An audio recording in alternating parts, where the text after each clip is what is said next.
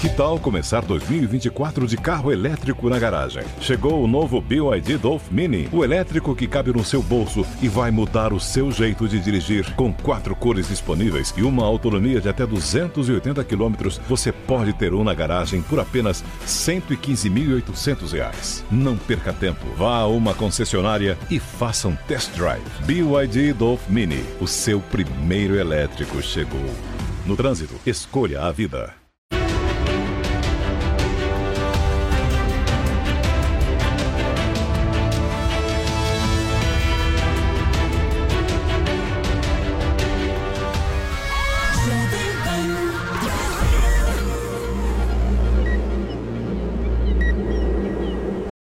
Join us today during the Jeep Celebration event. Right now, get 20% below MSRP for an average of 15178 under MSRP on the purchase of a 2023 Jeep Grand Cherokee Overland 4xE or Summit 4xE.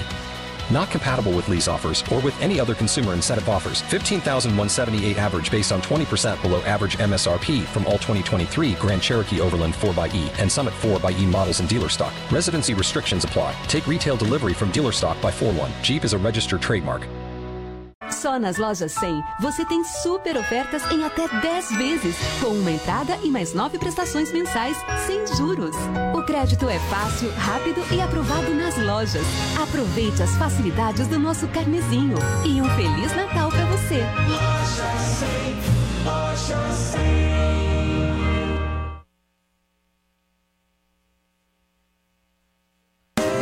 Jovem Pan Morning Show. Oferecimento Lojas 100. Já é Natal nas Lojas 100 com ofertas incríveis em até 10 vezes sem juros. Facilidade assim só nas Lojas 100. Jovem Pan Morning Show vai começar. Jovem Pan Morning Show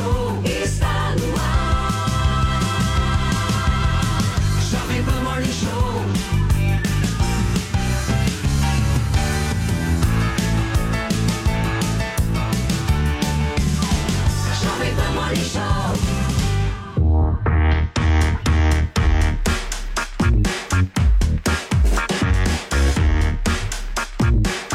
Fala, excelência! Bom dia, meu amigo, bom dia, minha amiga. Seja muito bem-vindo, seja muito bem-vinda a mais um Morning Show que começa agora na programação da Jovem Pan. Hoje, 15 de dezembro de 2020, terça-feira, nós estamos iniciando aqui a sua revista eletrônica que irá das 10 horas, agora pontualmente, até as 11h30 da manhã, te trazendo muita informação de qualidade, debates importantes, clima bom, alto astral, bom humor. Então, queria te fazer aquele convite de todas as manhãs. Fica com a gente até o fim, porque o programa de hoje está bem legal.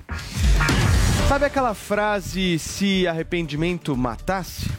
Quem é que nunca se penitenciou por um gesto, uma fala, uma ação? Mas aí vem aquela outra máxima: errar é humano. E é acompanhado desses dois preceitos que tentamos superar o desejo de voltar no tempo com o reconhecimento dos nossos atos, o aprendizado, as consequências também. O futuro a nós pertence. E o presente é aqui agora no Morning Show que está começando e traz para você hoje a confirmação da vitória de Joe Biden pelo Colégio Eleitoral Americano, a morte de uma das principais vozes do grupo Roupa Nova, o Paulinho. Em uma entrevista com o governador de Minas Gerais, Romeu Zema. Vamos nessa juntos até as 11h30 da manhã no rádio, no YouTube e na Panflix. Bom dia, Adrilho Jorge. Bom dia, Paulo Matias. Vamos com alegria e amor no coração. Vamos nessa então. Joel Pinheiro da Fonseca tá na área. Bom dia, Paulo Matias, Adriles e a todos. Tô vendo o Zé Maria também na tela aqui. Se não me engano, é seu Ah. aniversário, hein, Zé? Então, se for, feliz aniversário Ah, e é mesmo? chapando o coco. Vamos nessa então, Joelzinho. Nós estamos com problemas de áudio aqui, não ouvimos absolutamente nada do que você falou, mas bom dia para você. Olha, antes de eu passar a palavra aqui para nossa Paulinha Carvalho, eu queria cumprimentar uma pessoa muito especial aqui, que hoje faz aniversário, Adrilho Jorge. Hoje, o jornalista mais raiz dessa Ah, é, é emissora, no dia verdade. 15 de Esqueci. dezembro, completa os seus sex. Sexagenários, é isso? É exatamente assim que fala? Zé Maria Trindade. Jornalismo e rompem o tempo. Ele é Zé atemporal. Maria Trindade completa hoje seus 60 anos de idade. Zé, é um prazer enorme a gente poder trabalhar junto e eu queria te dar os parabéns, não apenas pelo seu aniversário, mas pelo seu trabalho. Nós somos seus fãs. Parabéns, Zé, bom dia. Olha, muito bom dia. Eu fico muito emocionado, muito mesmo. É, queria dizer que não gostaria de contar esse ano, não. Esse ano não valeu, não, viu? 2020 tem que ser riscado do planeta. Eu continuo com a mesma idade e vou decretar que esse ano não valeu. Ninguém pode contar esse ano no aniversário e pronto. E obrigado, Paulo. Me emociona muito. É um longo trabalho aqui em Brasília. Eu vim para cobrir a Constituinte, né? O, o trabalho dos constituintes que acabou na Constituição de 88 e fiquei por aqui no Distrito Federal, nesse quadradinho mágico. Eu gosto muito daqui. Quero dizer que Brasília não é de políticos, é uma ideia que todo mundo tem, mas Brasília tem 4 milhões de, de moradores, né, levando em consideração o entorno, talvez mais de 4 milhões, e, e é uma cidade que sobrevive sem políticos. Os É. políticos enviados para Brasília aqui são de vocês, viu? Foi nas suas contas. Não, que legal, Zé. Muito bom ter você aqui conosco. Vamos nessa. Então, agora sim, deixa eu dar bom dia para nossa abelha rainha. Paulinha Carvalho, bom dia. Qual que é a hashtag do Morning Bom- desta terça-feira? Bom dia, vamos ver se eu vou aparecer na tela. Apareci. Apareceu. Porque o Joel falou, apareceu o Zé Maria. E aí o Paulo Tá não uma ouviu o Joel puta falava. Tá muito louco esse Puta programa, zona, hein? Já começou hoje na terça-feira de um jeito assim maravilhoso. Olha, a nossa hashtag tem a ver com o seu texto de abertura, Paulo. Hashtag me arrependo de. Vamos começar com as lamentações. Aqui no Twitter vocês podem contar casos curiosos, a GIFs memes, marcar arrobas também, né? Apontar aquele dedo no final de ano também é bom. Hashtag me arrependo de. E claro, participem aqui do programa opinando sobre todos os assuntos do Morning Show. Muito bem. Queria dar bom dia também para o nosso Vini, que desapareceu. Mas bom dia para você, Vini. E Sempre bom revê-lo. É, não sei onde é que você está, você deve estar em algum lugar, mas eu queria te dar bom dia. Gente, olha, a gente começa o programa de hoje trazendo a primeira fala do democrata Joe Biden após a confirmação da vitória como presidente dos Estados Unidos. Vamos ver então os destaques na reportagem da Camila Yunes. Em mais um processo das eleições norte-americanas, Joe Biden foi oficializado como presidente. Nesta etapa, 538 eleitores dos 50 estados e do Distrito de Colômbia confirmaram seus votos mediante os resultados de cada unidade federativa. Esses delegados que elegem o presidente são nomeados com a certificação dos resultados de cada estado. Todas as unidades protocolaram os dados até a semana passada. Apesar de ser um procedimento feito mais por uma questão formal, ele ganhou destaque pela recusa de Donald Trump em aceitar o resultado do pleito. No início da noite de ontem, com 55 votos da Califórnia, Joe Biden já tinha ultrapassado oficialmente os 270 votos mínimos para se tornar presidente. Após a confirmação da vitória, o democrata disse que os princípios do país foram pressionados, testados, ameaçados, mas não desmoronaram. Segundo Biden, a democracia venceu. Mas o processo eleitoral dos Estados Unidos ainda não acabou por completo. As cédulas depositadas pelos delegados serão enviadas até o dia 23 de dezembro para Washington, onde serão formalmente recebidas e contadas em uma solenidade no Congresso. Joe Biden deve assumir a Casa Branca no dia 20 de janeiro.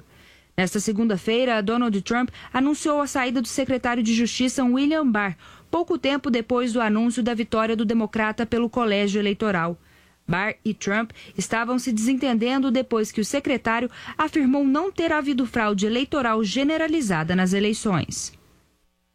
Muito bem. Olha, gente, ô Zé, deixa eu começar por você. É o seguinte, o Bolsonaro ele segue sem reconhecer a vitória do Biden, né?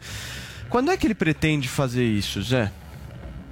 Quando for of- oficializado. É uma estratégia do governo brasileiro, né, do presidente Jair Bolsonaro e do grupo que comanda ali o Ministério de Relações Exteriores, incluindo seu filho, deputado Eduardo Bolsonaro, que indicou e tem ali uma forte ascensão sobre o Ernesto Araújo, ministro de Relações Exteriores. Então, só depois de uma oficialização. E isto, Paulo, é um discurso. É, no dia 6 de janeiro, é, nessa solenidade dita aí na, na reportagem, né, no dia 6 de janeiro, a- o Congresso vai abrir os votos e aí, se houver uma contestação, aí a votação nas duas casas, Câmara e Senado, né? É, é- é impossível é, é, contestar o óbvio. Não houve uma fraude que pudesse dizer que mudaria o curso, o resultado das eleições. Foram identificados alguns, algumas dificuldades ali nos votos enviados pelo- pelo- pelos Correios, né, pelo Correio de lá, mas eh, não há nenhuma evidência. Na verdade, o que está acontecendo eh, em, em termos de política internacional do Brasil e Estados Unidos é que a relação do presidente Jair Bolsonaro era muito direta com o presidente Donald Trump. E durante o processo eleitoral ele deixou claro que pessoalmente apoiava o Donald Trump, mas não colocou o Brasil em jogo no sentido de apoio incondicional, não é isso. Quando houver a confirmação do nome do novo presidente, ele vai confirmar, isso até valoriza o Brasil, porque vai fazer a confirmação num momento isolado, quando todos já reconheceram a vitória do Joe Biden. E eh, houve, inclusive, a participação lá nas eleições do presidente do Tribunal Superior Eleitoral, o ministro eh, Barroso, estava lá como observador, não era como fiscal, como obs- observador. Então, o Brasil vai reconhecer. Esse, esse discurso, Paulo, ele é o seguinte: o- os adeptos do Donald Trump querem carimbar, e acho que já conseguiram, na testa do Joe Biden a pecha de que ele ganhou as eleições roubando. O mandato inteiro dele ele será questionado sobre isso. É um discurso. Inicialmente, os republicanos não queriam adotar esse discurso, mas aí viram que a população americana apoiou e entrou nessa onda. E aí os deputados e senadores, que são como aqui, só pensam em voto e reeleição, entenderam que era caminho de apoio popular e acompanharam, nem todos, mas a maioria. Então, esse é o caminho, tentar colocar lá a dificuldade de gestão para Joe Biden. Não morro de amores pelo Joe Biden, acho que ele não será bom para o Brasil, isso já está evidente, mas é preciso respeitar as regras do jogo, né? Muito bem. Adriles, ainda há esperanças para o Trump ou não? Não, não há. A questão que se coloca é a seguinte: Biden foi eleito, é o presidente eleito dos Estados Unidos, com uma fraude discursiva, mas fraude discursiva não impede que uma pessoa seja eleita. Né? Ele foi eleito com, com pautas histéricas, dizendo que a polícia americana era racista, que o Trump era responsável direto pelo debacle na economia, quando a gente sabe que foi o isolacionismo que ele predicava que foi. Eventualmente, fa- foi eleito com, com, com a pauta de diálogo formal ah, com a China, com a ilusão de haver uma, uma hecatombe, uma catástrofe ambiental, coisa que não há. Ah, há uma, inclusive uma Amazônia sendo criada nas últimas décadas com áreas como savanas, cerrados, que tem áreas de plantio e áreas de mais mata, segundo a própria NASA. Ou seja, foi, foi eleito com uma fraude discursiva. As fraudes formais das quais ele foi ah, eleito e que houve, e, e há ainda vários indícios de fraudes, não dá para dizer que é coisinha de tia de WhatsApp. Que o Texas fez um processo e anuíram a esse processo 19 estados americanos, ou seja, metade da Federação Americana colocou sob júdice a eleição do Biden. Foi para a Suprema Corte, dois entre os nove juízes aceitaram esse processo, mas a maioria ah, alegou que não, que não deveria ser instaurado esse tipo de processo, mas enfim, fica carimbado o discurso de Trump que Biden teria ganho roubado. A gente nunca vai saber ao certo a extensão dessas fraudes. Mas pelo bem da democracia, porque não há tempo, não há exatamente judicialização suficiente para que esse tipo de coisa seja averiguada a fundo, Biden será o próximo presidente ah, dos Estados Unidos. Será, pelo menos de início, um presidente fraco, e é bom que seja, porque as pautas dele são muito alinhadas às, às histéricas da, da, da Kamala Harris, né? Porque o Congresso americano é hegemonicamente ainda republicano, sobretudo o Senado, e isso pode coibir qualquer tipo de ação, por exemplo, de, ah, de chantagem do Biden ah, em relação ao Brasil, a intenção que ele tem, por exemplo, de revogar a reforma tributária. Foi eleito também com anuência fraudulenta da mídia conseguiu esconder, varreu do tapete os escândalos terríveis do seu filho em Ucrânia, China, ou seja, provavelmente será um presidente que vai ter uma relação diplomática com a Ok, China muito Adriles, maior. Seu áudio, seu áudio tá com problema, daqui a pouquinho eu passo para você, tá bom? Joel Pinheiro da Fonseca, qual é o destino de Trump e seus apoiadores mais fervorosos? Vamos lá. O Adriles disse que não haverá tempo né, para averiguar as alegações de fraude. Tempo há, e não faltou tempo, e continua havendo tempo. O que não há é sequer uma uma evidência concreta de que houve, eu não digo nem fraude grande, qualquer fraude em favor do Joe Biden. Foi tudo baseado em teorias da conspiração, em sites de direita, em alegações de WhatsApp. Esse processo que o Adriles mencionou, do Texas, ele era uma alegação, não era nem de fraude, era uma questão de, de procedimento das eleições, de que ele discordava de como outros estados geriram as eleições em seus estados com relação às datas que os votos poderiam ser mandados e coisas assim. Só que, olha, primeiro, era um processo que tentava violar o federalismo americano, em que cada estado cuida das suas eleições. É como se o Rio de Janeiro processasse o Espírito Santo, porque não gostou de como o Espírito Santo está tá, tá levando adiante seu, suas eleições, suas urnas. E outra, era um processo que pegava apenas os estados que o Trump precisava vencer e que não tinha vencido. Ou seja, pegava Michigan, Geórgia, Pensilvânia, pegava aqueles estados que o Trump esperava levar e que não levou, e que, e que o resultado foi para o Biden. Em vez de processar os estados antes da contagem dos votos, não. Esperou dar a vitória do Biden, escolheu os que o Trump precisava para vencer e processou. Os juízes da Suprema Corte, com razão, rejeitaram em massa esse processo. Apenas dois eh, aceitaram, não é que eles aceitaram os méritos, hein? eles acharam que era legítimo a Suprema Corte ouvir o processo, por razões puramente procedimentais. Eles não analisaram mérito nenhum desse processo, razões puramente procedimentais. Os outros sete juízes da Suprema Corte, inclusive aqueles nomeados pelo Trump, que são conservadores de verdade, rejeitaram aquilo imediatamente. Eles não quiseram nem ouvir. Ou seja, a Suprema Corte nem sequer ouviu o processo. Ela rejeitou de partida porque não tinha base nenhuma. William Barr, procurador-geral dos Estados Unidos, nomeado pelo Trump, um sujeito também bastante próximo do Trump, bastante conservador.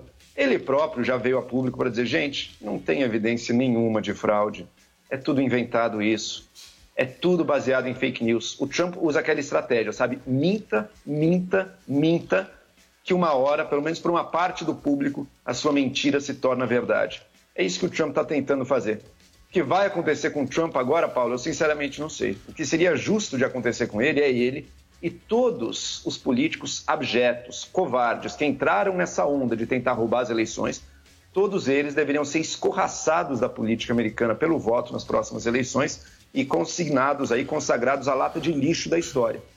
Infelizmente, a situação nos Estados Unidos está tão polarizada e a penetração de fake news e pensamento conspiratório está tão profundo e, tão, e, e, e vai tão fundo ainda em certos setores da sociedade que eu nem duvido que a gente continue a ver esse povo usando barulho e fazendo, espalhando as suas fake news e tentando voltar nas eleições que vêm.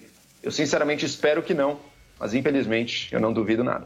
Eu estava eu tava, eu tava lendo sobre isso hoje de manhã, antes de vir aqui para a rádio, e eu dei uma olhada que existe um ponto da Constituição americana que é bem confuso, porque a Constituição permite que deputados e senadores forcem uma votação na Câmara e também no Senado para subverter a eleição que foi feita mas agora isso em é janeiro. Mas isso existe, é verdade, existe. E o Washington Existe, Post existe. existe. Teoricamente existe. E, e o Washington Post, que é um dos maiores jornais lá dos Estados Unidos, fez uma análise que dos qua- 249 congressistas, 27 reconheceram a vitória de Joe Biden. Então eles, eles dizem que a galera ainda por lá não, não se colocou publicamente, entendeu? Enfim, é tão maluco o sistema Será que lá que eu acho que pode, pode sair é, será que eles estão dispostos a dar um verdadeiro golpe na série? Porque nunca foi feito uma coisa assim inédita. Tô colocando o que há na Constituição, entendeu? Não, não, sim, É. sim. Seria inédito você reverter o resultado das urnas e do voto dos delegados para resolver no tapetão É, uma eleição eu também acho muito maluco. Agora, Mas- infelizmente, infelizmente, a gente até fica com uma dúvida. Será que eles são, são autoritários a esse ponto? Mas eu acho que isso, isso só traz, isso só traz uma única constatação de que talvez essa história se alongue ainda mais para janeiro. A gente achava que ia resolver agora dia 14 de dezembro, mas a gente acha que vai um pouquinho mais para frente. Não, Adriano, Eu acho que não vai dar em nada. Vamos assistir. Vamos lá. Adriles. A história vai se alongar como especulação, Paulo. Eu acho que é quase que fato dado que o Biden vai assumir, mas vai assumir sob suspeitas. Isso que o Joel falou, que são políticos que devem ser escorraçados, que é tudo baseado em fake news, isso não tem cabimento. Porque, volto a dizer, 20 estados, 20 estados em parceria, 19 estados em parceria com o Texas, questionar o resultado das eleições. O, o- o Joel fala, ah, mas não foi em relação à fraude, foi a possibilidade de fraude dada por um sistema eleitoral eivado de erros. Esses quatro estados acusados de fraude subverteram completamente a estrutura das eleições americanas. Isso sim rompe o pacto federativo, ou seja, fizeram uma coisa completamente diferente, baseado, calcado no coronavírus, fizeram eh, eh, maneiras de- de- de inviabilizar a eleição para um determinado candidato e houve várias denúncias nesse sentido.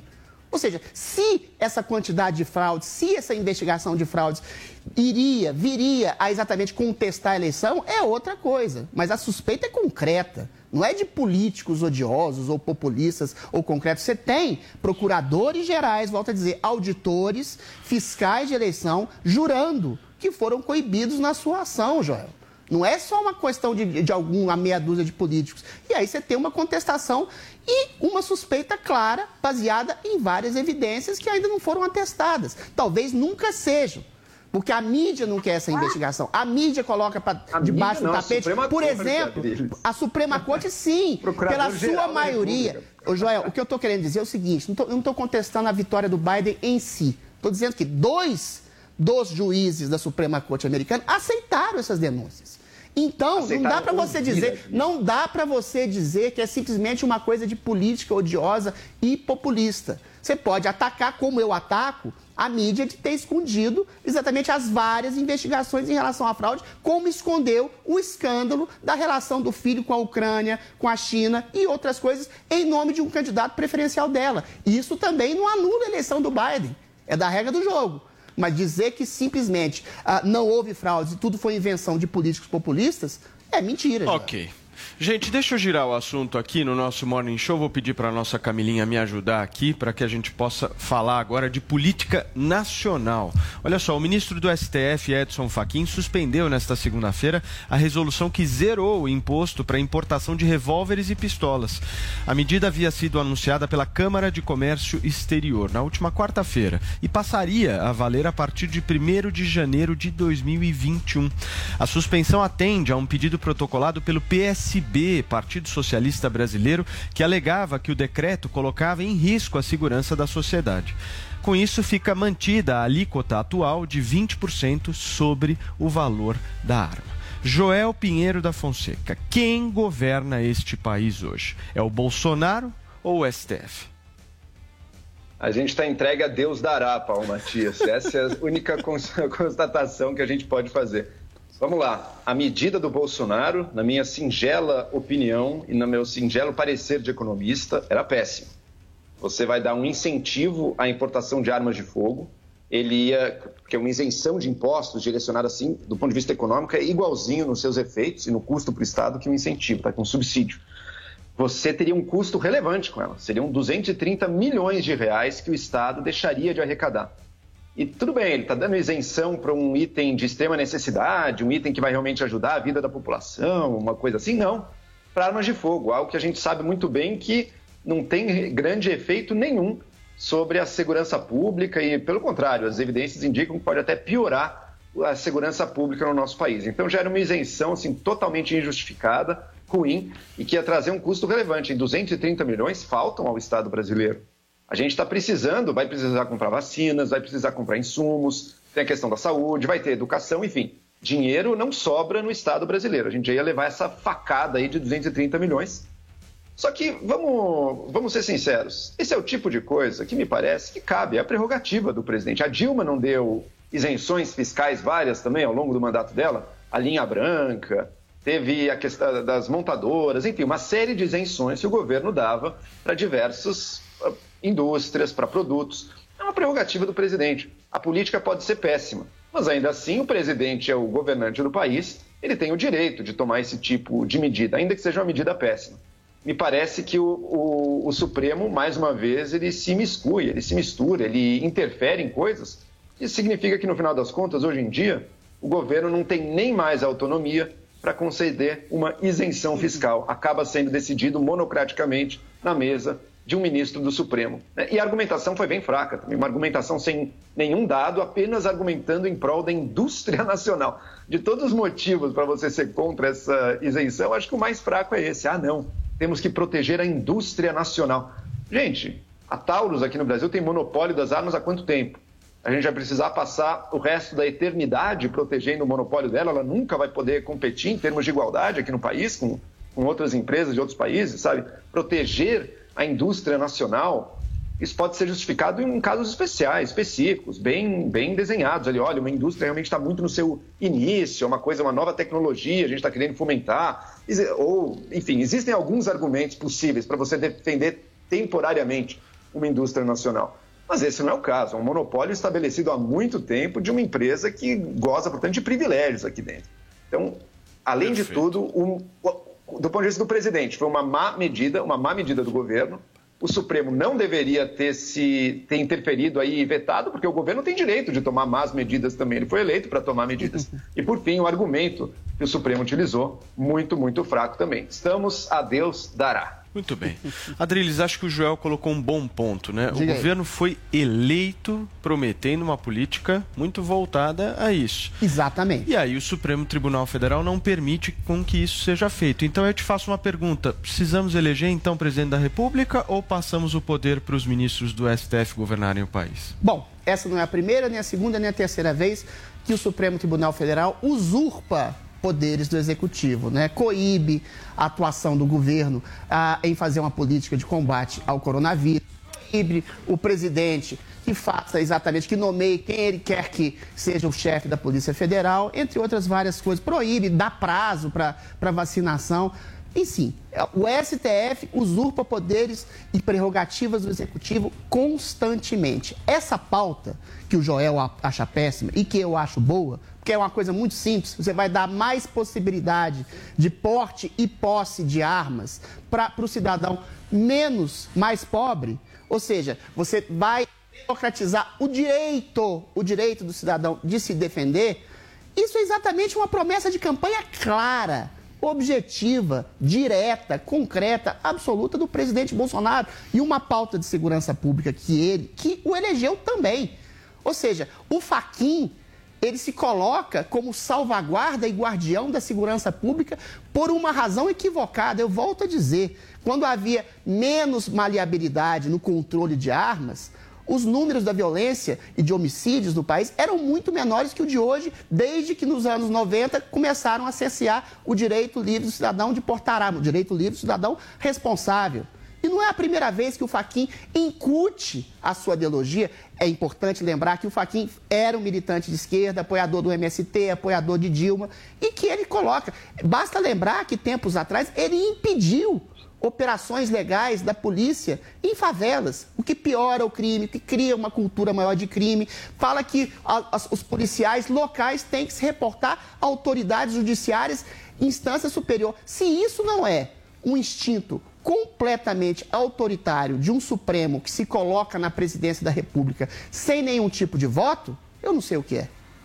Agora, Zé, não é a primeira vez, né, que o Supremo faz algum tipo de interferência, porque isso não é uma decisão do, do Supremo, né, Zé? Isso é uma interferência no Poder Executivo, né?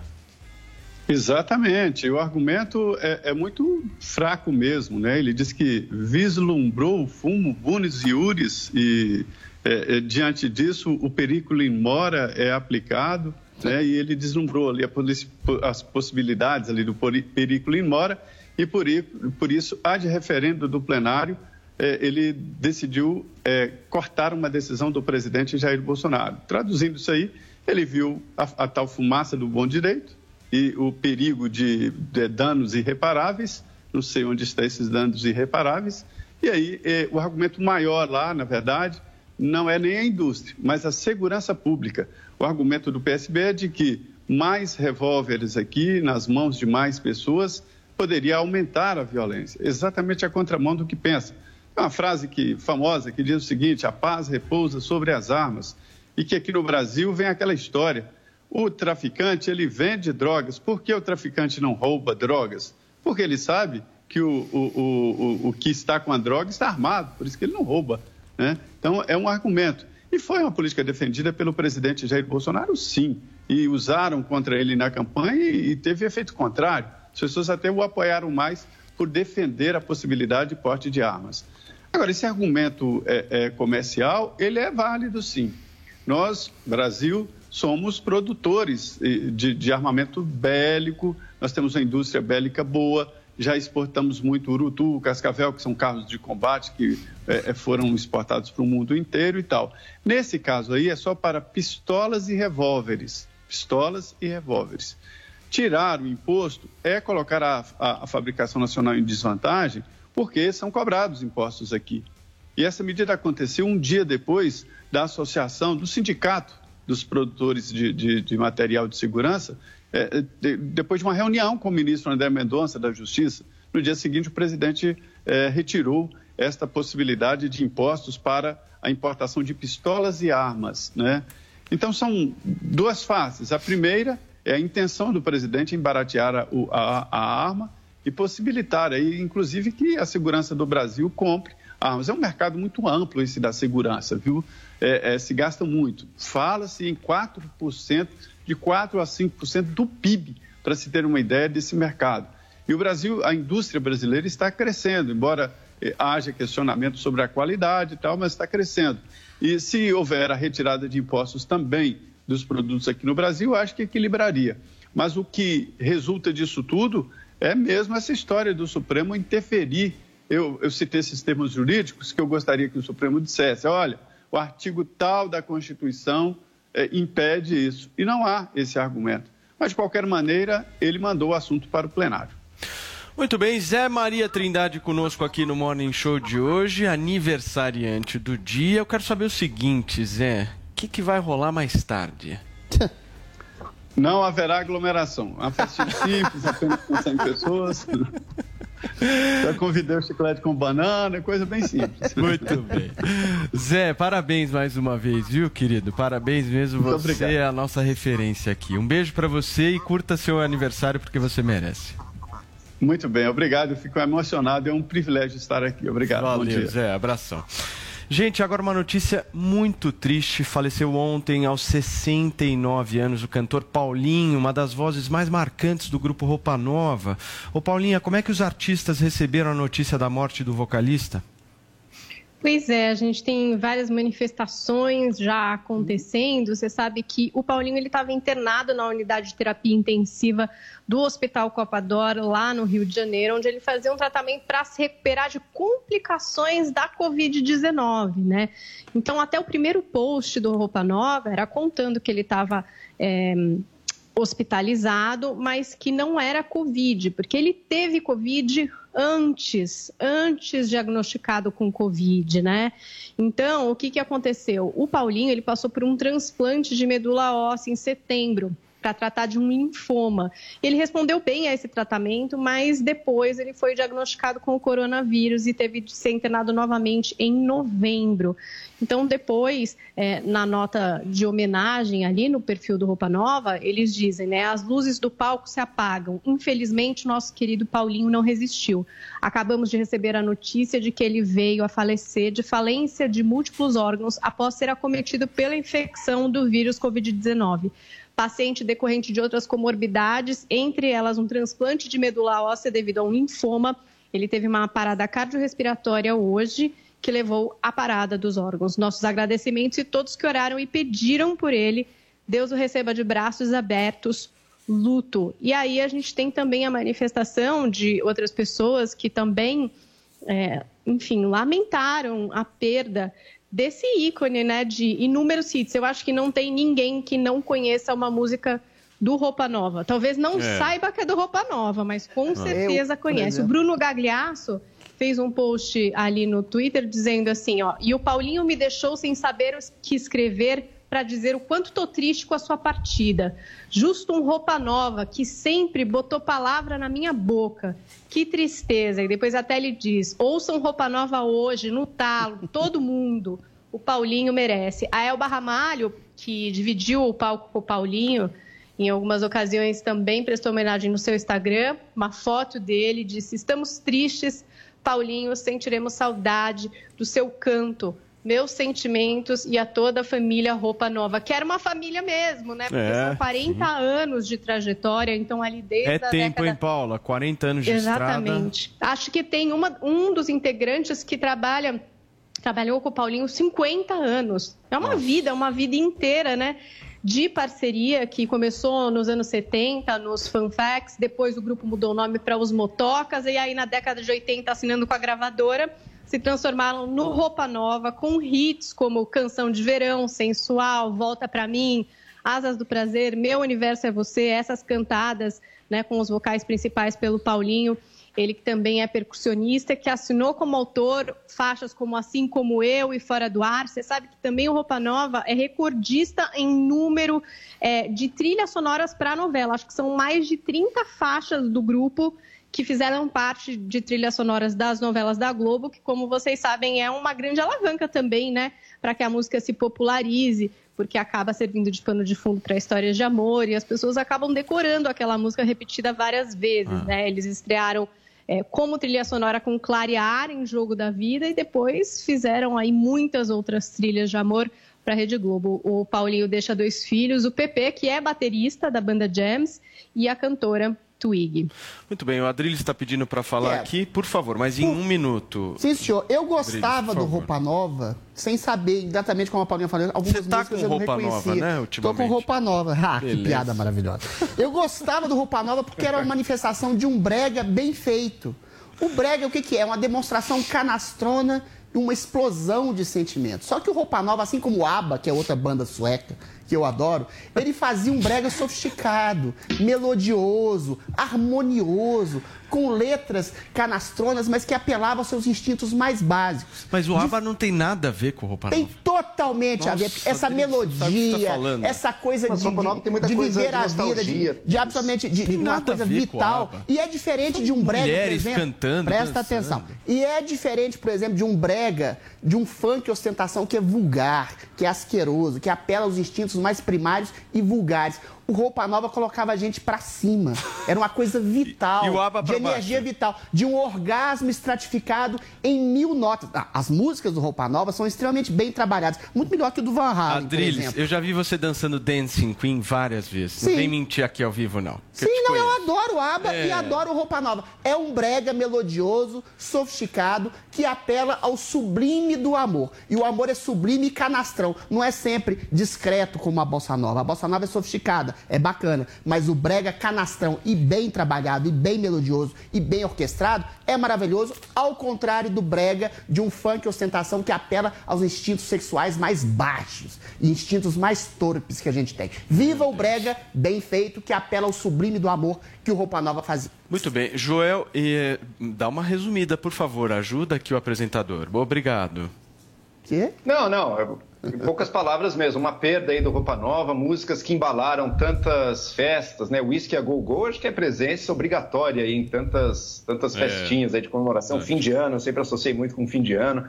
E músicas que remetem a um passado também, né? Sempre tinha um ar nostálgico em muitas das músicas, um outro tempos, os tempos dourados do rock, ou coisas assim. Então vai, vai deixar saudades aí. Muito bem. Vini, o futebol também está de luto, é isso mesmo? Também, Paulo, morreu o técnico Marcelo Veiga ontem, ele que foi internado ainda em novembro com Covid-19, né? Um técnico muito tradicional, treinou diversas equipes aqui do interior eh, de São Paulo, também em outros estados. Ele que também teve uma carreira como jogador, foi lateral esquerdo. E o Marcelo Veiga foi internado com Covid-19 no dia 20 de novembro, estava numa situação muito delicada e ontem veio a falecer. Né? Ele que tem seis passagens eh, pelo Bragantino, né? uma passagem marcante por essa equipe aqui do interior do futebol eh, paulista, mais de 500 jogos, mas teve aí as homenagens de diversas equipes por qual ele acabou comandando e acabou jogando como futebol também. E ele teve também essa homenagem aí da Federação Paulista de Futebol que decretou três dias de luto após o falecimento do Marcelo Veiga e o Vanderlei Luxemburgo, Paulo, técnico também que está desempregado agora, testou a segunda vez positivo para coronavírus. Reinfecção? Foi, é reinfecção. Ele já tinha testado uma quando ainda era técnico do Palmeiras e agora acabou testando de novo. Está internado no Hospital Sírio-Libanês, mas a gente não tem mu- muito mais informações aí sobre o quadro de saúde do Luxemburgo. Muito bem. Adriles. Oi. Diga, repita quando eu falar a hora, por favor. Ok. São 10 horas e 38 minutos. Ah, repita! 10 e 38. Agora eu tenho um recado para você.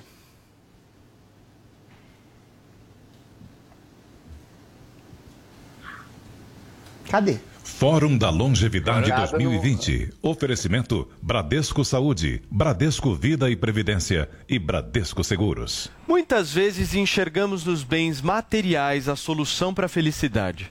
Mas é por meio do propósito que os obstáculos da vida são enfrentados, como conta a atriz Bruna Lombardi na 15ª edição do Fórum da Longevidade. A única maneira de você superar esse obstáculo grande que a vida apresenta é você dizer eu tenho um propósito, você descobrir. O propósito ele é muito ligado ao autoconhecimento. Ele é muito ligado a uma ideia de que você tem dentro de você as respostas que você procura. Você pode conferir as palestras e homenagens do Fórum da Longevidade acessando o canal da Bradesco Seguros no YouTube.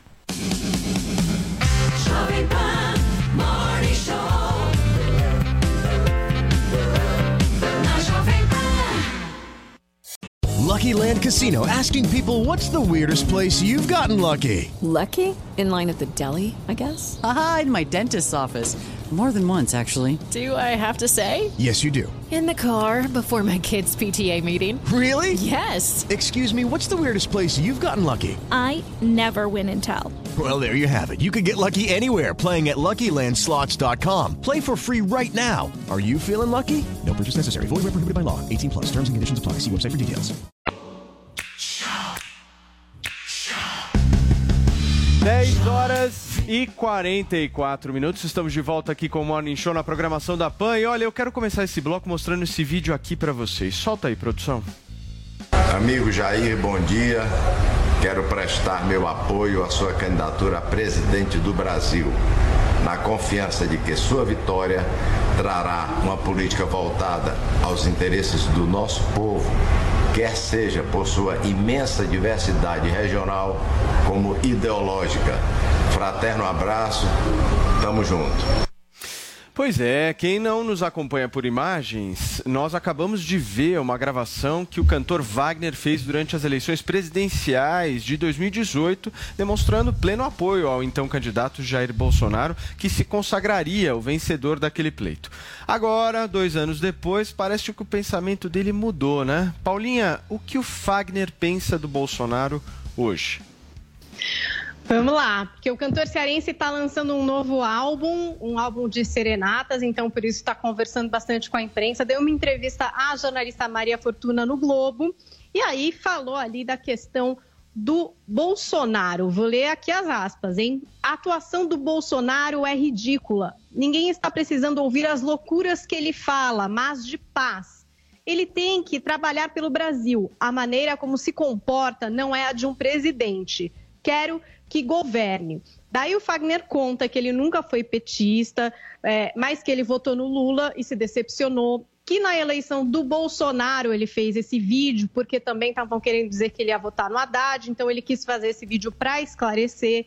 Disse que na época encontrou o presidente num voo, que o Bolsonaro pediu para tirar uma foto que em teoria era para a mulher dele, mas que depois acabou publicando no Instagram e que tudo bem, e que é, o Bolsonaro também não- nunca deu muita bola para ele, que ele até foi cantar ali o hino nacional na posse do Fux, e que o Bolsonaro, enfim, não deu muita bola para ele, e tudo bem. E aí ele continua aqui, ó. Não aprova a maneira como ele, Bolsonaro, conduz o país. Parece que está em surto. Um psicólogo podia dar uma força. Risos. Tenho respeito pelo Tarcísio Gomes de Freitas, o ministro da Infraestrutura.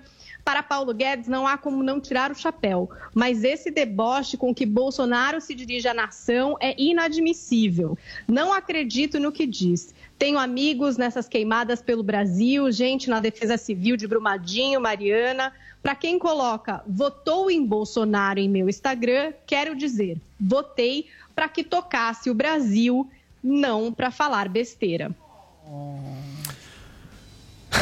Você tá grunindo. É já. uma preguiça Nem tipo começamos coisa. a Tá já tá tá? Não, eu estou grunindo. com preguiça passional do Fagner. Entendi, perfeitamente. Então vou começar pelo Adrilles enquanto você continua com a sua. Pelo Joel, enquanto você continua com a sua Vai lá. preguiça. Vai lá, Joel. Tenho um coração dividido entre a esperança e a razão. Ferreira Goulart. É o Fagner. Foi da esperança para a razão, Fagner. Olha, infelizmente é o fato, né? As pessoas votaram projetando no Bolsonaro uma espécie de líder, um cara responsável. Não é, gente. É isso que a gente está vendo. Olha o que o cara fez durante a pandemia. Olha qual é a postura dele com relação à vacinação da população. Infelizmente, as pessoas depositaram suas esperanças nele, mas estão tendo que acordar agora para o fato de que é alguém profundamente desqualificado para o cargo que ocupa. Tudo bem, tem um ou outro ministro ali que pode estar fazendo alguma coisa boa, reconheço méritos, mas no todo, é um governo que perdeu totalmente as rédeas e, pior, qualquer pretensão de governar e trazer qualquer tipo de progresso a esse país, fora uma ou outra iniciativa isolada dentro de algum ministério. Então, Fagner, você tem toda a razão agora e quem me dera você não tivesse apoiado lá atrás, porque tantas pessoas bem intencionadas apoiaram, algumas seguem apoiando, inclusive, mas a realidade está aí. E muito difícil de um lugar onde não se espera nada, como é a cabeça do Bolsonaro, da família dele, a gente ver sair alguma coisa daí. Vai ser isso, gente. É, para mim, ele falar as besteiras para as câmeras, esse é o menor dos problemas. O maior dos problemas é que o governo dele, a postura dele, se resume a falar essas besteiras. Vocês já viram o Bolsonaro ter qualquer tipo de, de conhecimento sobre qualquer assunto, tratar qualquer assunto com a seriedade que demanda? É zero. É zero. É só papo de, de tiozão de churrasco. Só Sim. isso. E eu não tenho nada contra o papo de tiozão de churrasco. O problema é que não tem a outra parte. Não tem trabalho, não tem entendimento, não tem responsabilidade, tem zero. Zero, zero, zero. O Brasil tá a Deus dará mesmo. Por isso que os governadores cresceram, por isso que o ministro da Saúde virou líder do Brasil durante alguns meses, por isso que o Supremo cresce, porque política não tem vácuo. Por isso que o Congresso cresceu tanto, porque temos um vácuo na presidência da República e temos também as suas hienas, defensoras que não se cansam de defender o custo que custar.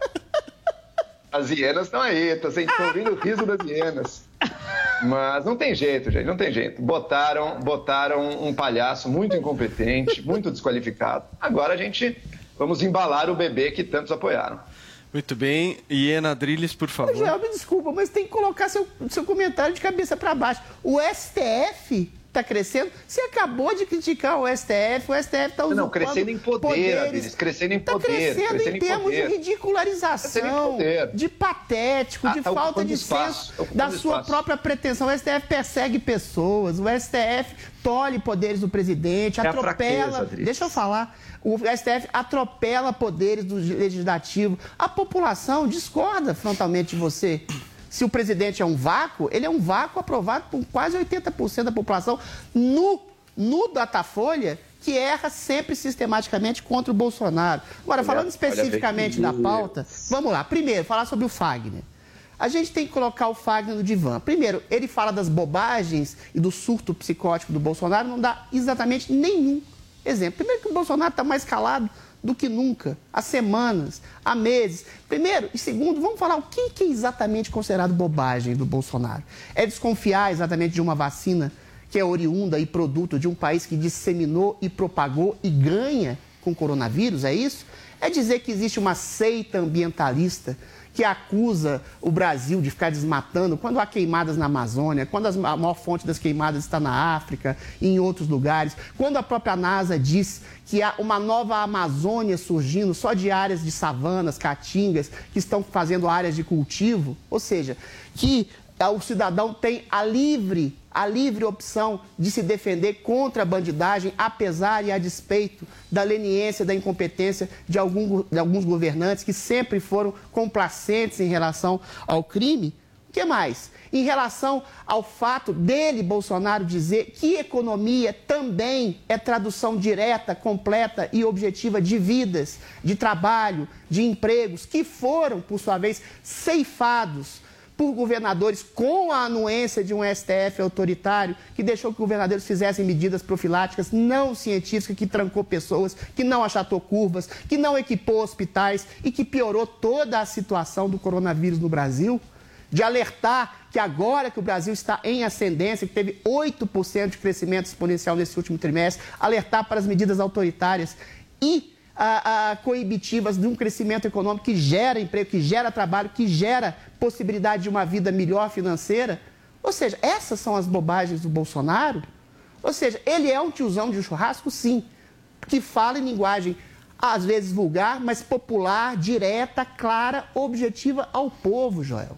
Ao povo, Fagner. Por isso que ele tem uma enorme aceitação do público. Ao contrário da aceitação do Fagner, e aí eu tenho que fazer uma análise psicanalítica desse rapaz, que ele deve ter na sua bolha artística. Rapaz. Ele deve, ter É. uma, uma- ele deve ter uma rejeição enorme na bolha por ter exatamente feito esse voto declarado do Bolsonaro. Ele é meio polivalente, né? Ele apoiou o Lula, ele apoiou o Ciro, apoia o, o, o, o, o- Bolsonaro, mas não diz substancialmente quais são as falhas e qual é o modo de gerir um país, qual é o modo, quais são as pautas. O que, que ele diz do Bolsonaro? Nada. Só que ele quer ag- agradar uma bolha que provavelmente tem preconceito em relação a quem votou no Bolsonaro, como aconteceu com a Anitta. ah, na- nas eleições em que ela disse que ia ficar isenta e depois a sua bolha a forçou, a propagou, a propalou a exatamente dizer que era contra o Bolsonaro, contra o próprio público que gosta da Anitta, o público que gosta de sertanejo, o público que gosta de Fagner. Essas pessoas estão numa esquizofrenia narcísica. Olha o que, que o cara fala. O Bolsonaro não me deu muita atenção. Hum, coitadinho. É isso. É carência, é narcisismo, é egocentrismo, é a opinião supostamente objetiva de alguém que está preocupado com o país, mas está preocupado com só o umbigo. Toma vergonha, Fagner. Joel. Pesquise, objetivamente, Vamos lá, pesquise para não falar Peraí. besteira. Vamos lá, que a verdade vai brilhar agora. Peraí, peraí, calma. Joel, o Bolsonaro não te dá atenção?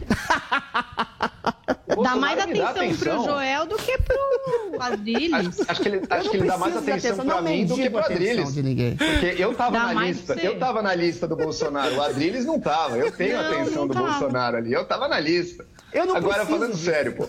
Vamos, vamos lá, Adriles. Vamos deixar, vamos deixar a verdade brilhar aqui. Você também vai aparecer na lista algum dia, tenho certeza, mas vamos, Bolsonaro vamos me re- recolocar os fatos Agora aqui. não segue mais. O Bolsonaro tem aprovação de 37%, se mantendo estável, tá? Só para corrigir, não é Datafolha, 80, rapaz. 37, 37% segundo o Datafolha. Mais 23 não, não é de 80, razoável. alguma Mais coisa que você falou. 20% Peraí, Você quer a maior prova? Você quer, você quer a maior prova de que o Bolsonaro de fato é um líder muito fraco e muito ridículo? É só ouvir o discurso que o Adriles acabou de dar. Ele tem um culpado para tudo. Ah, não conseguiu a pauta da arma, a culpa é do Supremo. Mas foi. Ah, não conseguiu a bandeira que ele tem, ah, a culpa é do Congresso. Ah, na pandemia não foi culpa dele, foi culpa dos governadores. Ah, se a economia não vai bem é também porque os governadores ou o Congresso. Ah, se a. Amazônia está sendo destruída, ah, a culpa, a culpa é das ONGs. Ninguém tá a culpa é dos outros países. Ah, porque a culpa é da mídia. Tudo. Em vez de apresentar bons resultados, ele tem um culpado conveniente para tudo. Quando a pessoa é assim, minha gente, se for numa empresa, em qualquer lugar, em geral, é porque o problema está com a pessoa, né? Porque ela não está conseguindo fazer aquilo que se espera, que o país espera que o presidente da República seja capaz de fazer. Quando Joel. eu digo que Supremo cresceu, que governadores cresceram, que Congresso cresceu, eu não estou nem dizendo se eu aprovo ou desaprovo o que eles têm feito. Eu estou fazendo apenas uma constatação objetiva do poder que cada um tem na sociedade. O poder do Congresso aumentou, o poder do Supremo aumentou, o poder dos governadores aumentou. E por quê? Porque na liderança temos alguém profundamente fraco e pior do que fraco, que não tem a menor ideia do que está fazendo ali. Que admite que não sabe de nada como se fosse mérito, mas já teve tempo de tentar aprender também, não tentou, porque não se interessa. Que está ali apenas para fazer showzinho de YouTube, para fazer suas gracinhas frente das câmeras, mas que governar mesmo, que é bom, não governa. E depois cai nas mãos dos outros. E o grande mérito dele, qual que é? É apontar o dedinho e falar, a culpa é da mídia. Quantas vezes o Adriles não lança essa aqui? Adriles, cadê os méritos, cara? Queremos ver os méritos, não, não aponte mais culpados, mostra que está indo tão bem. Infelizmente, a gente sabe que não está indo tão bem. Por quê? Porque o líder é muito fraco. Fagner, sim, acho justo, acho legítimo, Fagner. Você apoiou o Bolsonaro, você acreditou nele. Conheço muitas pessoas que acreditaram. Ah, boa, conheço pessoas que até hoje estão junto do governo, apoiando o governo, realmente acreditam que algo. Eu não acho que a pessoa apoiar o governo queira dizer, nossa, que pessoa má. Pelo contrário, tem perspectivas diferentes sobre tudo. Pessoas querendo fazer um bom trabalho, inclusive. Agora, se a gente olha com mais objetividade essa realidade, o governo, fora uma ou outra honrosa exceção, é muito ruim. Em algumas áreas, como educação, Joelito. meio ambiente, relações internacionais, é desastroso. Joelito. Ok, E Joel. põe culpados fora. No Adriano, primeiro- Peraí, peraí, peraí, Adriano. Olhar pro Só real. um minuto. Olhar para o real responsável. O líder desqualificado que foi colocado ali. Joel Adriles, Pinheiro da fechar, Fonseca. por Vamos lá, favor. Joel Pinheiro da Fonseca. No primeiro ano, o Bolsonaro reduziu em 20% os homicídios. Melhorou o emprego, Adriles, acabou com o desemprego, piorou a inflação, ou seja, os juros estão no mais baixo patamar da história. Eventualmente, houve uma pandemia no caminho, houve um STF no caminho, houve um Congresso no caminho e houve governadores. Um governo não dirige o país sozinho. A gente tem três poderes. Se eles ganharam em poder, talvez fosse por raiva e ódio, e sanha de ódio, isso não é teoria da conspiração, por um governo conservador. E a prova do erro dos governadores está aí. Em um trimestre que não houve isolacionismo, que não houve ingerência do STF, teve 8% de, de crescimento econômico exponencial. Há mais segurança pública no país, há mais emprego, não há mais por causa da pandemia, e há a sensação de, de maior dinheiro no bolso de população mais pobre, que o dinheiro que, que veio do Bolsonaro, que foi a única coisa que o STF deixou ele fazer. Ou seja, se deixarem, se os outros dois poderes não coibirem, não proibirem, e se a mídia ficar parar de encher o saco, o Bolsonaro pode fazer um grande governo, como provou, em princípio, que fez no primeiro ano e que pode fazer Tá parecendo esse Paulo ano. Guedes, Adri. Fez uma reforma da Previdência. Tá parecendo fez Paulo uma Guedes reforma da agora. Previdência que há 20 anos tentam fazer e não fizeram. O que deixaram ele fazer, aquilo que não tolheram, ele fez. E lembre-se, o presidente, você falar com o Bolsonaro como se fosse um líder imperador. Ele precisa de outros poderes. E as falas dele, ainda que sejam filtradas por uma- um apelo mais popular, falam exatamente isso que o povo quer que diga. É preciso preservar empregos, é preciso preservar trabalhos, é preciso preservar liberdades individuais Ok, contra a Adriles. sanha judiciária de governantes que querem lembrou liberdade Guedes cidadão agora, em nome de pseudo Jodriles, científicas contra deixa a eu pandemia. falar uma coisa me vocês. Acabou, agora, acabou a discussão. Chega aqui, decolando. senão vai virar o Jodriles Show esse programa. Chega, eu quero ouvir os tweets, porque a Paulinha vai antecipar os tweets do final do programa nesse exato momento. Vai lá, Paulinha. Vou antecipar aqui, ó. Hashtag me arrependo de. A Roberta A. Carmo. Hashtag me arrependo de não ter feito mais viagens quando podia. Hoje tô doida pra ir pra qualquer lugar e não posso. Tô com você, Roberta. É. Realmente, viu? Até aqueles compromissos que a gente né, inventava uma desculpa pra não ir, agora eu fico pensando, devia ter ido, viu? Maíra Bigalha aqui com a gente. Hashtag me arrependo de não dizer eu te amo para aqueles que têm o afeto. A vida é mesmo um sopro. Aí ela coloca saudades. Paulinho, Roupa Nova. Aliás, muita gente relembrando os hits do Roupa Nova aqui dentro da nossa hashtag. E o Ed Su Sucuer. Será que eu acertei? Hashtag me arrependo de ter falado mal de 2019. Putz, Tem um é meme mesmo. da Lisa maluca. Eu também ficava, ai, que acabe logo, chega É. 2020, aquela esperança que, enfim, deu nisso. Nunca mais reclamo de um ano, tá? Acho que a gente devia falar, obrigada 2020, vem aí 2021. Vamos Sem ver como é que deixar vai ser, né? passou. É, Vocês ainda não viram 2021. Vocês ainda não viram, vamos ver. Pois é. Vai sem, lá, Atila. sem expectativas, né, Paulinha? Sem expectativas. Levanta Eu a bola. acho, acho que a gente tem que agradecer e falar, olha, passou, acabou aí, ano que vem, vem, como for eu aceito, entendeu? Nunca mais falo mal do ano anterior, não, viu? É isso aí. Gente, agora a Paulinha Carvalho tem um recado pra gente. Vai lá, Paulinha. Como vocês acompanharam nesses dias, o nosso sorteio do Amigo Secreto Riachuelo tá todo vapor. Agora que todos os apresentadores já tiraram os papeizinhos, eu quero deixar uma dica para quem for comprar o meu presente. Eu uso roupa larga, gosto de coisa divertida que nem essa camiseta aqui que é da Riacho. Tenho cachorrinho aqui em casa e sei que lá tem um monte de coisa legal pros pets. Sabe que eu já comprei o presente do meu amigo secreto, né? E assim como eu, vocês também podem comprar o seu presente na Riachuelo. Eu fiz tudo online, pelo site, é muito fácil. Dá até pra comprar pelo WhatsApp, como eu fiz, com o meu presente. Por lá, você tem até a consultoria de um especialista para tirar qualquer dúvida. A Riachuelo acredita que quem faz a moda é a gente no dia a dia, com aquilo que nos deixa confortável, confiante e de bem com a vida. Então, viva a sua moda! E não perca a troca de presentes do nosso amigo secreto Riachuelo amanhã, dia 16, no Pânico. Entre no site riachuelo.com.br e não perca a oportunidade de presentear com quem entende.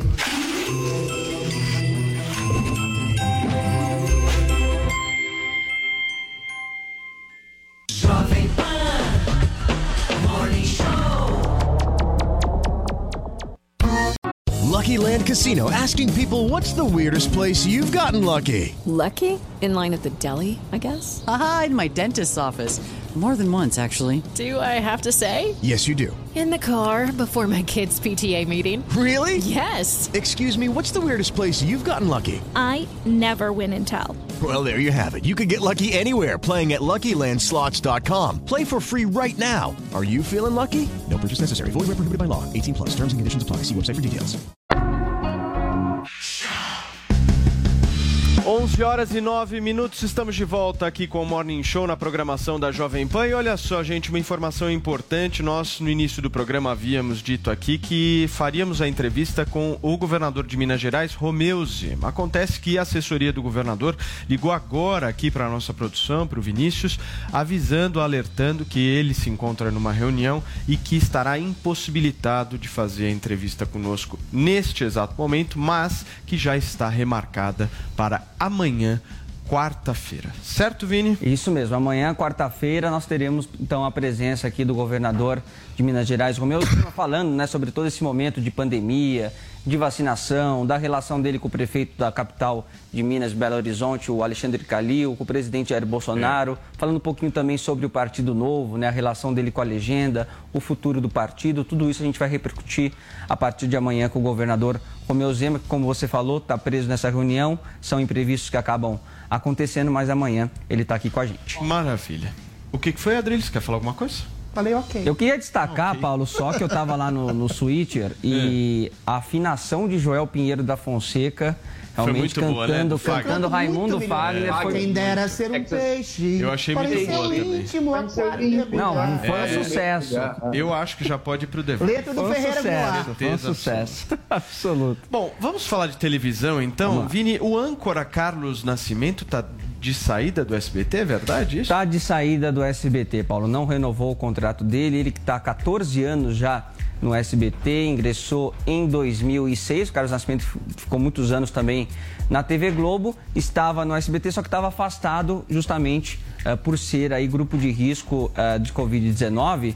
Né, Paulo? Ele acabou ficando afastado por esse período e agora, eh, num comunicado interno, a diretoria do SBT confirmou que ele não vai renovar o seu contrato. Diz que Carlos Nascimento, embora tenha acostumado né, a todo o público do SBT vê-lo aí ancorando os telejornais, Nascimento é, na essência, um repórter inquieto, crítico e observador atento dos fatos. Como âncora, trouxe prestígio e credibilidade aos jornais que comandou. Nascimento deixa o SBT com a gratidão do jornalismo. O jornalismo que ah, muitas vezes acaba sendo tão criticado do SBT, né? É, saiu Paulo, saiu agora né? a Raquel Sherazade, né? E agora também o Carlos Nascimento. Inclusive, eles dividiram, né? É, bancada por muito tempo. E a gente pode lembrar também do Roberto Cabrini, né? Que apresentava também verdade. o Conexão Repórter, recentemente deixou o SBT e aí acaba aumentando um pouquinho, né? As críticas aí eh, por parte do público do jornalismo do SBT que acaba perdendo aí esses grandes nomes, às vezes acaba ficando um pouco eh, escanteado. Vamos ver qual que vai ser a Vini. alternativa aí do canal. Oi, Paulinha. Então quer dizer que o Boni tem uma certa razão Pois no é. que ele falou ou não? O SBT se empenha em fazer um bom jornalismo ou, enfim, É. faz porque é necessário e depois acaba é, liberando os talentos aí? Porque os principais talentos de opinião do jornalismo do SBT agora saíram, né? Não, not bem. Vamos, vamos lá. Vamos Calma, Passa a calma, pergunta. calma, Adriles. Adriles, eu sabia. Ela me provoca de menino. Mas a pergunta foi pro Vini, aguenta aí, eu vou passar É, a palavra não, mas foi- foi- foi calma. tergiversante. Calma, segura a língua, cara. Vai lá. Eu acho, eu acho que o SBT já teve melhores momentos com relação Sim, com certeza. ao seu jornalismo. O Adris lembrou bem ontem aqui, né? O a Boris questão do, Casoy, do, do Boris tá. Casoy, a questão do aqui e agora. Agora, hoje, realmente, na, na atualidade, é inegável que acaba sendo um pouco preterido aí eh, na emissora, né? A gente tem esses nomes aí eh, de saída, tem muita gente que reclama, né? Que aí dá mais força para nomes como Marcão do Povo, Dudu Camargo. Acho que eles podem ter o espaço deles, né? Eles são mais popularescos, mais ah, folclóricos, é, mas eu acho que o jornalismo é essencial também. Você tem que ter um jornalismo de, de qualidade, né? Mas é isso, né, Paulinha? O SBT está acostumando o público dele a isso. É, sempre que tem grandes plantões é, no jornalismo, grandes acontecimentos, todas as emissoras ali é, convocam seu- os seus corpos de jornalistas para fazer essa cobertura e o SBT fica lá com reprise de, de novela mexicana, É né, fica com desenho animado, ele não muda a sua programação, exibe alguns é, pequenos flashes. Então acaba ficando realmente essa, essa, esse descrédito um pouco aí aos profissionais de Posso só, jornalismo só da fazer casa. uma pergunta antes do comentário do Adris, até para tirar minha dúvida. Hoje quem gerencia o SBT são as filhas, né? São. Então, as filhas têm um Ah, papel, têm um papel A- a importante. responsabilidade Sim, disso é. não seria Mas olha, do quando, mas quando toca o telefone do É ele homem, que manda. ele, ele interfere. Ele, ele tá Ele interfere, sim, sim. Quando ele toca, to- toca o telefone ali, ele tem o poder de comando, sim. Ah, Silvio Santos é o imperador afetivo do SBT, igual o nosso querido Tutinho é o imperador afetivo aqui da nossa querida Jovem Pan. Mas isso não é ruim. Eu acho que o Silvio Santos tem uma mentalidade, um escopo de, de, de abrangência do que é fazer televisão, que é enorme, dentro do contexto do que ele acha que é fazer televisão. Note bem, realmente o Silvio Santos tem. Isso é um defeito mesmo. Essa premissa do ai governo, sou a favor. É o anti-Che Guevara. E ele não gosta exatamente desse tipo de opinioísmo dentro do seu jornalismo contemporâneo, exatamente porque ele acha que todo mundo, todo governo está fazendo, está se esforçando para fazer o bem do país. Eu discordo dessa premissa. Mas, contraditoriamente, ele foi o primeiro que teve um caráter, imprimiu um caráter subjetivo e de opinião e de um âncora como o Boris Casoy, e que teve um opinioísmo, ainda que seja de uma coisa meio folclórica, meio de show, meio de show popularístico, em relação ao jornalismo policial. Foi nesse sentido que eu fiz esses elogios. Mas, de fato, ele vê o jornalismo como mais um elemento de entretenimento. Eu também acho que o jornalismo também é entretenimento. Prova disso é o Morning Show. Mas o entretenimento, e aí vai uma crítica que acerba ao ao Silvio, não necessariamente é um entretenimento vazio, sem conteúdo, sem crítica aprofundada a um governante, a um, qualquer tipo de poder estabelecido. Porque a imprensa é exatamente como isso. que jornalismo é Contestação entretenimento? e aprofundamento. Eu não entendi. Como que jornalismo é entretenimento? Jornalismo é entretenimento. Eu não entendi. Você, quando você faz uma obra de arte, por exemplo, você está expondo uma opinião, uma percepção de mundo. Você não precisa dissociar a opinião de um jornalismo ou a análise de um jornalismo daquilo, da- daquele folclore em cima daquilo que ele pensa. Ou seja, você pode trazer uma notícia e ampliar o escopo da percepção do espectador para uma verdade, para além da verdade factual daquilo que ele vê, ou seja, alargar as percepções é uma característica e uma premissa da arte. O jornalismo é uma arte nesse sentido.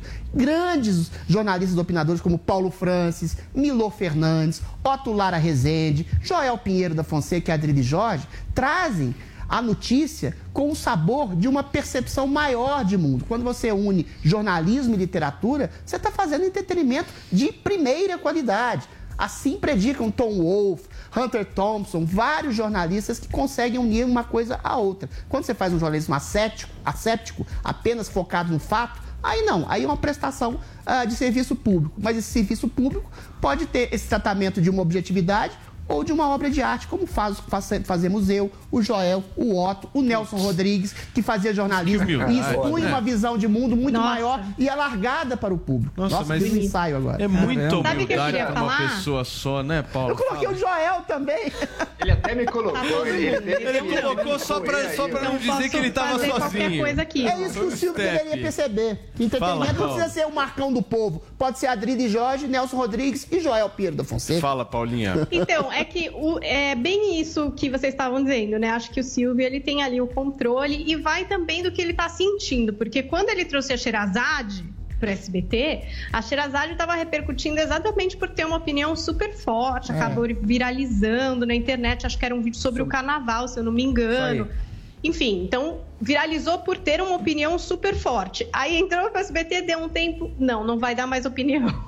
E ao vivo, então, assim, né? também vai o, o muito Silvio desse censurou a Raquel ao aí, vivo, né, Paulinho, Silvio? durante é o troféu imprensa. Pois é. É Foi mesmo? É ao vivo? Então. É. Eu não lembro desse episódio. É, no, no- no- durante uma entrega do troféu imprensa, o Silvio avisou a Raquel Sherazade, deu uma direta assim que ela tava falando muito. Só fala na né? internet. Só, fala- só falava muito e que ela tinha que parar de dar um pouco de opinião.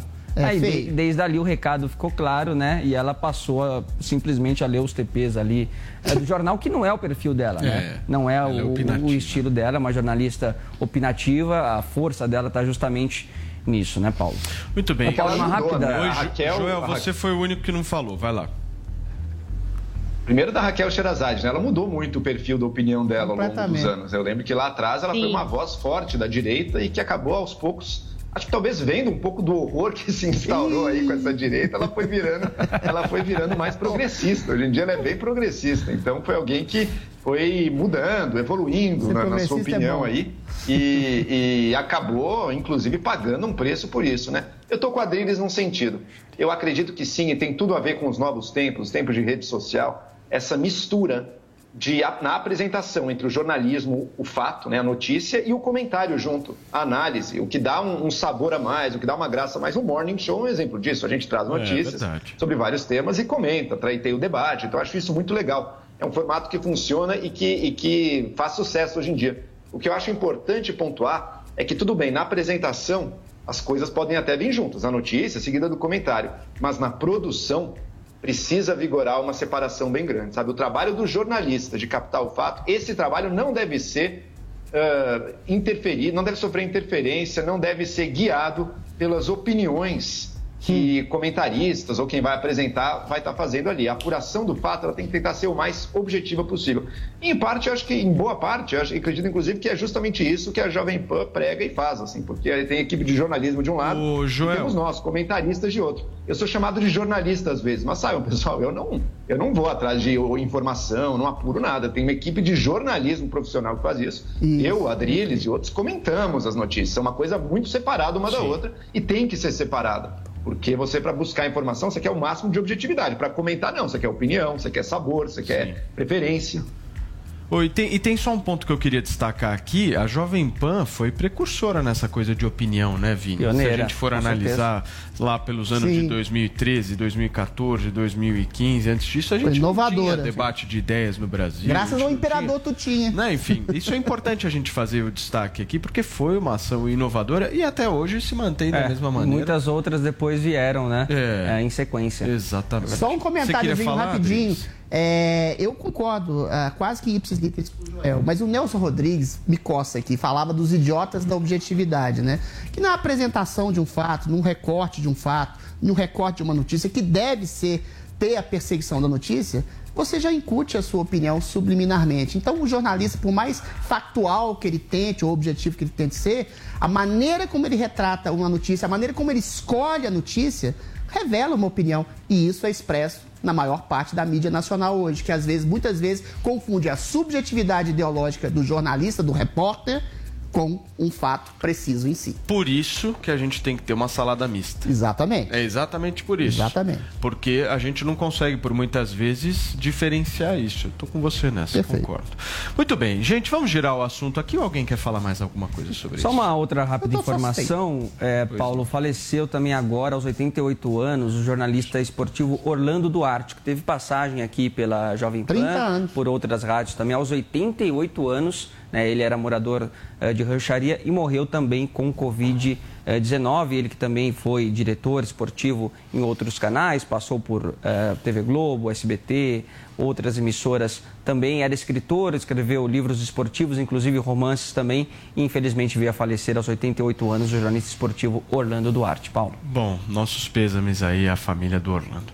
Gente, olha só, a ministra do STF, Carmen Lúcia, determinou nesta segunda-feira que a Agência Brasileira de Inteligência, a ABIN, e o Gabinete de Segurança Institucional da Presidência da República prestem informações em 24 horas sobre supostos relatórios produzidos para orientar a defesa do senador Flávio Bolsonaro no caso das rachadinhas.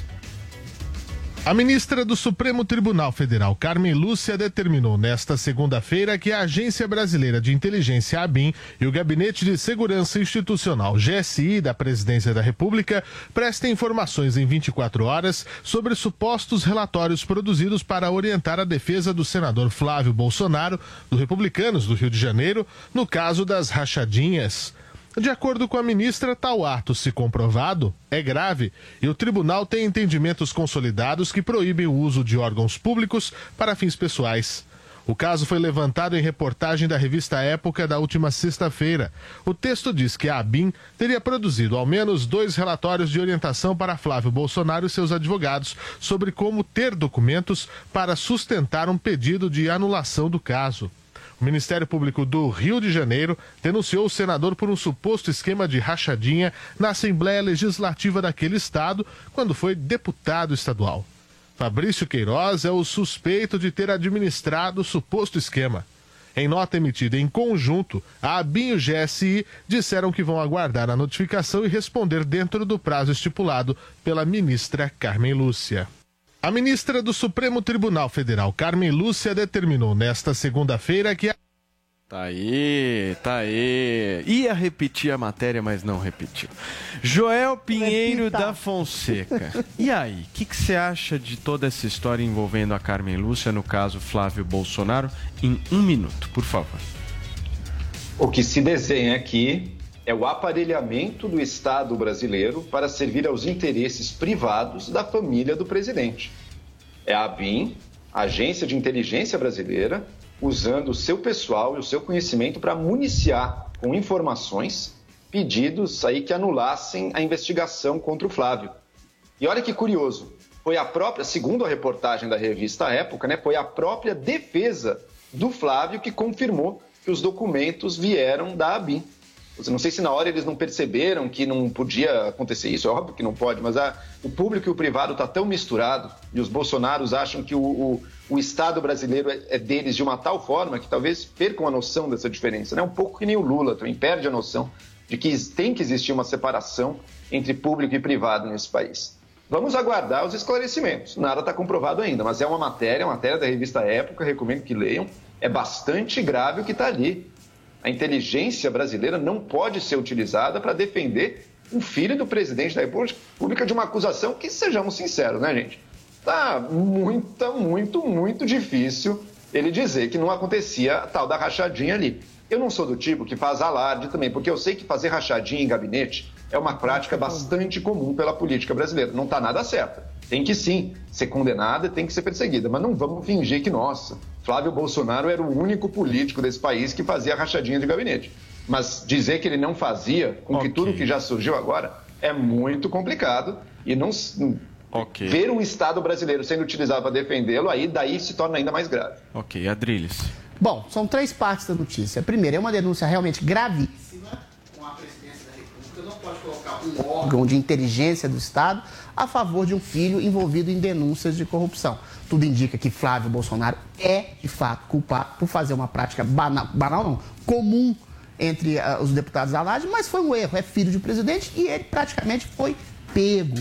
A ABIN nega peremptoriamente que esses documentos tenham sido oriundos dela, pode, eh, indica que pode ter sido um ou outro funcionário que pode ter, de maneira ah, ah, individual, ter ajudado, assessorado os advogados do Flávio. Fala, fala que os relatórios, inclusive, são muito ruins, tecnicamente mal elaborados. Agora, o governo tem que responder exatamente isso de maneira cabal. Eu acho que ele devia fazer isso de maneira clara.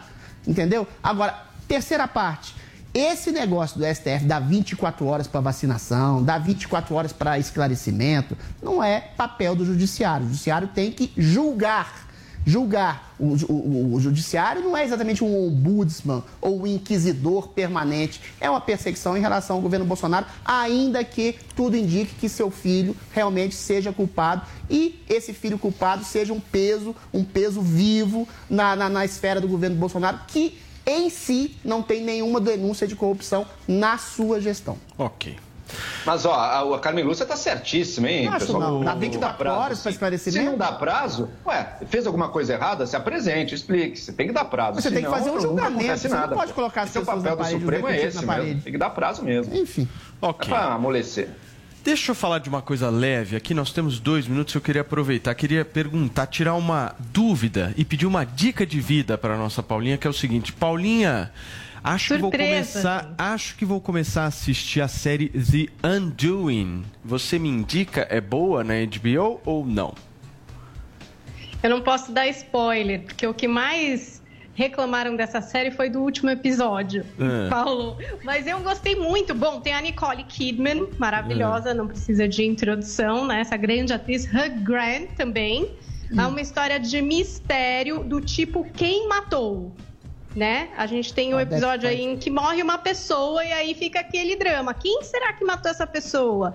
Como que esse casal tá ou não envolvido nessa história? Então, eu gosto bastante, tem um pouquinho também de pitadas de tribunal, que eu adoro série que tem tribunal, adoro ver uma justiça sendo feita ou não. E aí vocês podem conferir aí, tá na HBO, fez bastante barulho, fez bastante sucesso, mas muita gente não gostou do desfecho. Então, depois você me conta, Paulo, quando Ah, você fizer essa assistir maratona. então. Vou assistir. Minha mulher falou que era muito boa e tal. Falei, vamos perguntar para a mulher que sabe, né, de séries. Dona Paula Carvalho. Muito bem. Gente, acabou, né? Então é hora de Acabou. dar tchau.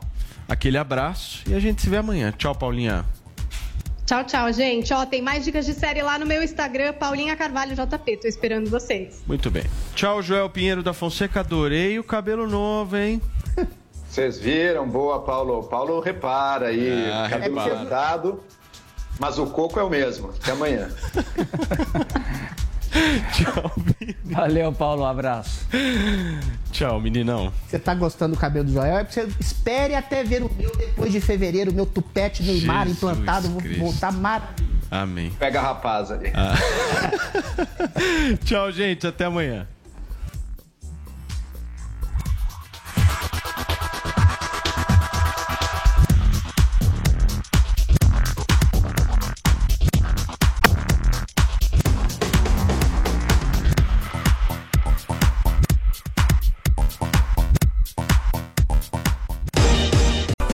Lucky Land slots, you can get lucky just about anywhere. Dearly beloved, we are gathered here today to. Has anyone seen the bride and groom? Sorry, sorry, we're here. We were getting lucky in the limo and we lost track of time. No, Lucky Land Casino, with cash prizes that add up quicker than a guest registry. In that case, I pronounce you lucky. Play for free at LuckyLandSlots.com. Daily bonuses are waiting. No purchase necessary. Void where prohibited by law. 18 plus. Terms and conditions apply. See website for details. Bom dia! Bom dia, Brasil! Bom dia, mundo! Bom dia, vocês que estão nos ouvindo pela Jovem Pan FM. Quero lembrar que o nosso programa é feito com imagens. Você pode nos assistir pelo Jovem Pan Entretenimento, pelo Panflix, pelo YouTube. O importante é ter esse nível de conexão. Final do ano tá aí, né? A gente tá quase não aguentando nada. Todo mundo na tampa da panela, tampa da chaleira suando, de coisas a fazer, de problemas, fora energia. E é essa a nossa função. Vir aqui, como é que fala? Afrouxar um pouquinho, né, o laço. Desapertar um pouquinho esse nó. Bom dia, Bruno Mota. Bom dia, linda Mendes! Olha, inclusive é uma semana para renovar as energias. Teve eclipse dia 21, tá chegando aí, né? 21 de dezembro vai mudar tudo, então prepare-se. Bom dia para você que também está no Facebook, o chat do YouTube também. A gente tá em todo lugar, né, né Lígia? As pessoas não escapam da gente. Você ouve a gente no rádio, vê a gente no Panflix. É muito Facebook, eclipse, né? chat, tudo, tudo. É muito eclipse. Eu acho que a cabeça das pessoas tá um pouquinho eclipsada também. Nada como um eclipse para talvez tentar colocar todo mundo no lugar. E falando em no lugar, eu acho que a gente já pode começar falando das coisas que rolaram. Aliás, a Fazenda, né? Esse ano foi o ano dos realities. Enquanto a TV aberta não tá num bom momento da carreira, os realities no momento pandemia vem com tudo e não tão prosa. Foi Big Brother que teve a maior audiência da história do, do programa, né? E teve agora a Fazenda, que tá no sucesso. Teve não. Tá no ar a Está Fazenda. tendo, estamos tendo. Tá tendo, é o melhor que tá tendo. Parece um remédio, né? Melhor que tá tendo. Então, o que tá tendo é Fazenda e a Fazenda tá com surpresas nessa reta final. Aliás, roda o VT com tudo que teve ontem de especial.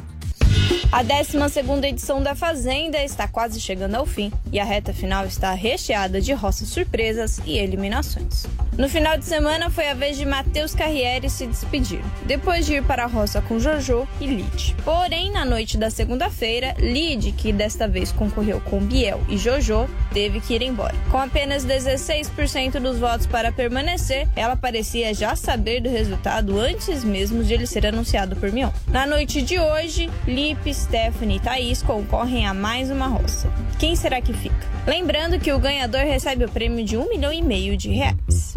Vamos fazer a ordem das eliminações, né? Então vamos falar de pele madura. Teteu. Pele madura. Eu posso falar. O que, que você achou? Poxa, É, ah, tinha, que tinha que sair mesmo. Foi um bom personagem, vamos valorizar. Foi um bom personagem, tava presente. É, agora, estão dizendo, Lígia, que ele teria sido um traidor. Que ele falou assim: que ai, queria na final, ele, Biel e Thaís, que Lucky Land Casino asking people what's the weirdest place you've gotten lucky? Lucky? In line at the deli, I guess? Aha, in my dentist's office.